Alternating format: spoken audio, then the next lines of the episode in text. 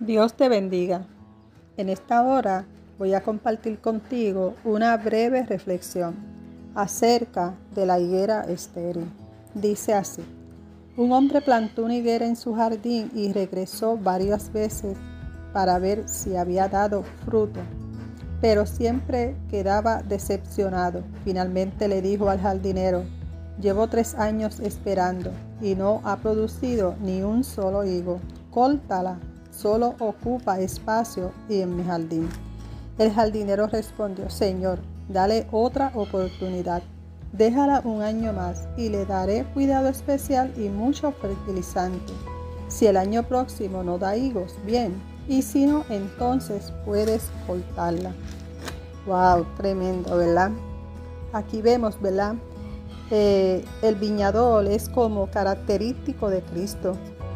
Dice, no la corte, ya que le voy a abonar, le voy a dar amor, la voy a cuidar, le pondré más atención. Y si no diera fruto, luego de hacer todo esto, la corta. Aquí vemos que el Señor nos ama. Él espera por ti, por mí. Esta higuera estuvo tres años y no dio fruto, pero aún así Dios la amaba tanto que le dijo a su Señor, Dame otro tiempo para trabajarla. Tal vez necesitaba más de mí. Asimismo te dice el Señor, te estoy trabajando y te estoy puliendo, porque sé que tienes mucho para dar. Eso te dice el Señor en este momento.